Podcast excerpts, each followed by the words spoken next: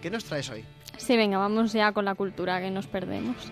Eh, pues bueno, los museos que son muy instructivos, muy divertidos, como has dicho tú, pero también los hay que son únicos, curiosos, incluso escalofriantes. Vamos a conocer algunos de los más atípicos.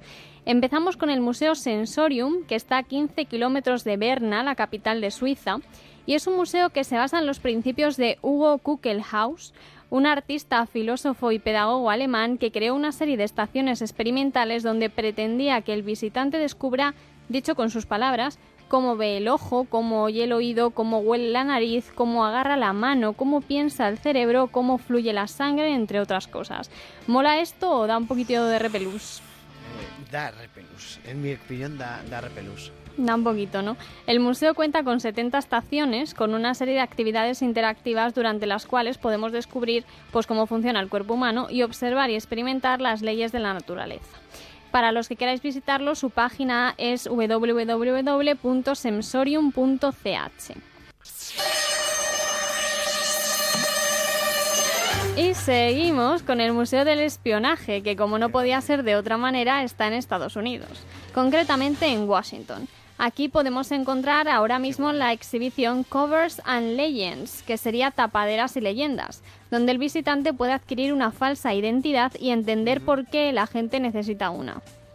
Te dan una sesión informativa donde te desvelan todas las claves del espionaje y te hacen preguntarte qué te movería a ti como espía.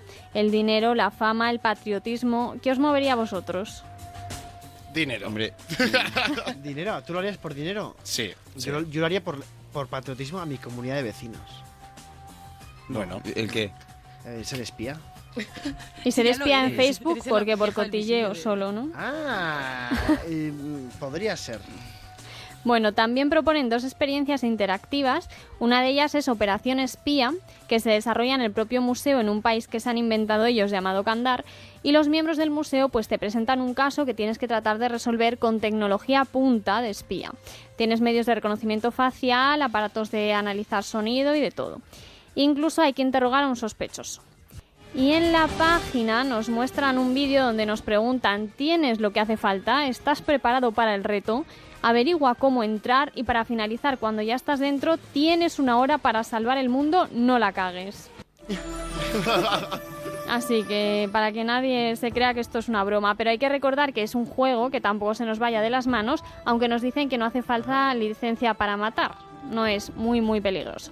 Y también hay una misión en la ciudad donde vas equipado con un GPS interactivo y los participantes tienen que resolver un caso. Su página web es www.spymuseum.org. Y nos vamos ahora a Praga, que es la capital de la República Checa, a visitar el Museo de los Instrumentos de Tortura Medieval. Esto no es apto para personas muy sensibles porque es bastante desagradable. Son los instrumentos utilizados durante la Inquisición en Europa entre los siglos XII y XIII. La muestra cuenta con 60 utensilios y máquinas de tortura y en la visita guiada te van contando las prácticas que se llevan a cabo haciendo uso de ellos. Muy agradable todo. Hay sillones con clavos, cinturones de castidad para mujer y hombre y demás elementos horrorosos. ¿Os apetecería ir a conocerlo? Eh, yo es que medio quedado y no puedo. No, a mí me gustaría ir, pero no sé si aguantaría, pero me gustaría. A Víctor lo de los cinturones de castidad es una cosa que... No necesito Eh, no, o sea, cinturones. es lo- de, de todo, de los cuchillos, las Sí. espadas y tal, los- es lo que más miedo le ha dado. No, pero bueno. Y la silla de clavos, ¿no? Tú, tú Un poco llamas, tú tú le- perdón, en fin, silla de clavos. Sí, gracias. Guay, Hasta luego, guay. Javier. Eh, cinturón de castidad para. O sea, Víctor lo conoce como, como cinturón, punto. Mm, Lo reconozco como sábado por la noche. No, el Museo de, de la Inquisición en Praga. me- Elena, eh, mm, tengo un poquito de mal cuerpo, te lo recomiendo. Te lo, Te lo recomiendo. te lo, te lo reconozco, te lo reconozco, me, me deja un poquito mal cuerpo. Porque si veis en la- el Museo de Cera de Barcelona eh, y entráis en la Cámara de los Horrores, eh, que es como el cuarto de, de Víctor Fernández, en el hotel de, que tenemos aquí en Pamplona, eh, lo veréis. Bueno, el Museo de Barcelona, pero es que tú has visto el Museo de Cera de Madrid. Ese, Ese sí que da miedo, un especial, miedo. ¿eh? Oye, y se, decías, se pueden ver imágenes de la de quema de la, de la quema de las brujas. Sí, se pueden ver imágenes de tortura, de quema de brujas, que eran muy perseguidas por aquella época, vamos de todo. En la página aseguran que vayas bien por curiosidad o por interés histórico, todo turista da las gracias de no haber nacido en esa época. Y yo me lo creo, la verdad. Y el museo está cerca de un McDonald's, además, yo recomendaría ir comido ya, porque se quitan las ganas solo viendo la foto del sillón este de tortura. O sea, las fotos son horrorosas, así que imaginaos verlo in situ. La página web, por si alguien le da morbo ver esto, es www.museumtortury.cz. Museo Y- torturi.cz de Czech Republic, supongo. Supongo. Uf, en fin, seguimos. Como este no nos ha dejado muy buen sabor de boca, cambiamos y nos dirigimos al Museo de la Trufa en España, concretamente en Navarra. Todos estamos pensando en esa bolita deliciosa de chocolate con virutas de chocolate por encima o chocolate espolvoreado, en fin, en mucho chocolate. Pero no, nos referimos al hongo subterráneo que vive asociado a las raíces de las encinas o los robles. Este museo se comercializan en él tres especies de trufa con un gran valor culinario. La trufa negra de invierno que puede llegar a los 1000 euros el kilo, o sea, carísima. La trufa negra a secas eh, que rondaría a los 300, 500 euros y la trufa de verano que es ideal para huevos y arroces, nos dice la página. Y el precio está en torno a 150 euros y ya puede estar bueno. ¿Lo habéis probado alguna vez esto? Yo, yo no he probado trufa, pero, he probado aceite de trufa. Es verdad. Y está bueno. estamos rico. hablando de mil euros el kilo. ¿Cómo, o sea, con, con lo que nos pagan aquí no, no nos da? Con lo que Nos pagan para aquí uno nos compramos un bidón de 5 litros, guapo. Te da, te da para el kilo, pero no te da para el kilo de trufas, te da para el kilo de... Hay un McDonald's al lado del museo. No, este era el de la tortura. Ay, Eh, pues eh, Alberto Bonilla, no vamos mal encaminados, ¿eh? Eh, o sí, vamos totalmente mal encaminados. Vamos mal. Por cierto, tenemos 17.000 emails por leer, entre ellos uno de arroba Bike con dos Ks que queremos leer después, en el que nos recomiendan su empresa. Seguimos.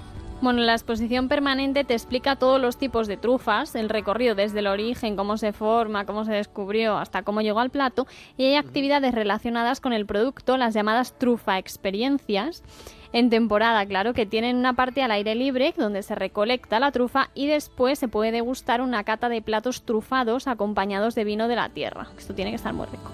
También están las adiestra experiencias con perros que les enseñan al perro a encontrar el preciado manjar. Y la página web es www.museodelatrufa.com. Y ahora viajamos a París, en Francia, de la mano de Edith Piaf y su Jeanne Regret-Rian para visitar el Museo de las Falsificaciones. Ah, qué interesante. Aquí podemos encontrar todo tipo de objetos, desde los más cotidianos como teléfonos móviles, alimentos o prendas de ropa de las mejores marcas, hasta antiguas ánforas del siglo I antes de Cristo. El objetivo de este museo es concienciar al visitante de las repercusiones de la falsificación a lo largo de la historia y los efectos de esta en la economía mundial. ¿Habéis utilizado alguna vez falsificaciones que se puedan contar? Esto habrá, Sí. habrá que presentárselo, preguntárselo también a nuestra audiencia y que la gente coja la, la cuenta falsa, en este caso la, la del huevo, para decir en el hashtag en la onda. Pero ya sabemos que aquí todos somos muy legales, pero hay que decir que el otro día me colaron una moneda de 500 pesos chilenos. eh, Que se parece a muy- una de dos euros. Eso es. y- Conozco esa sensación. Y, y de verdad, o sea, le- le- no, no- no la colé porque no quise colarla, eh, pero bueno. Y lo- al final salió un primo mío, para que te hagas una idea. O sea que en Francia tenemos el Museo de las Falsificaciones. Sí. Eh, oye, ¿cuál es el objeto más antiguo? Que me has dicho que, que era uno muy chulo. Sí, las ánforas de vino. Hay una francesa del siglo I antes de Cristo. Y la historia es que el vino griego y romano era muy, muy cotizado y considerado el mejor del mundo. Y una ánfora de 28 litros valía igual que un esclavo galo. Entonces, el vino francés, que no era muy valorado, los franceses, para poder venderlo a buen precio, falsificaban ánforas y bueno, lo que les delataba, porque las ánforas, la falsificación estaba muy bien hecha, pero les delataba el tapón porque se notaba que no era más que una mala copia. La página web de este museo es www.musee-contrefacon.com. Pero se pierde un poquito la esencia original, yo creo. Eso está claro, ¿eh? Está claro. Ten- Tenemos 20 segundos, eh, pero no queremos dejar de hablar de, de por qué ponemos esta música de Johann Strauss. Johann Strauss. Johann Strauss, porque nos vamos también al Museo eh, de Austria, en Viena, al Museo de los Falsificadores que es una pinacoteca que cuenta con 75 cuadros y bocetos, porque bueno, no solamente se falsifican objetos, sino también obras de arte. Y su directora, Dayan Grove, asegura que hoy en día el de falsificador de artistas es un oficio en vías de, de extinción Bien, y que también bien, ¿eh? tiene, claro, también tiene mucho mérito conseguir, por ejemplo, falsificar a genios como Van Gogh, Monet o Rembrandt, ¿no? O Bonilla o Fernández. Por cierto, eh, Vamos a hacer un do- falso, nos vamos. Dos segundos para decir la página web, que nos vamos ya al informativo, Elena. Pues aquí donde reivindican las falsificaciones, la página web sería www.falchermuseum.com. Bueno, y nos y quedan muchos la- otros, pero ya para otro Ya día. los hablaremos, eh, que nos tenemos que ir con nuestros compañeros de informativo. Muchas gracias, Elena, fantástico trabajo. A todos los que habéis escrito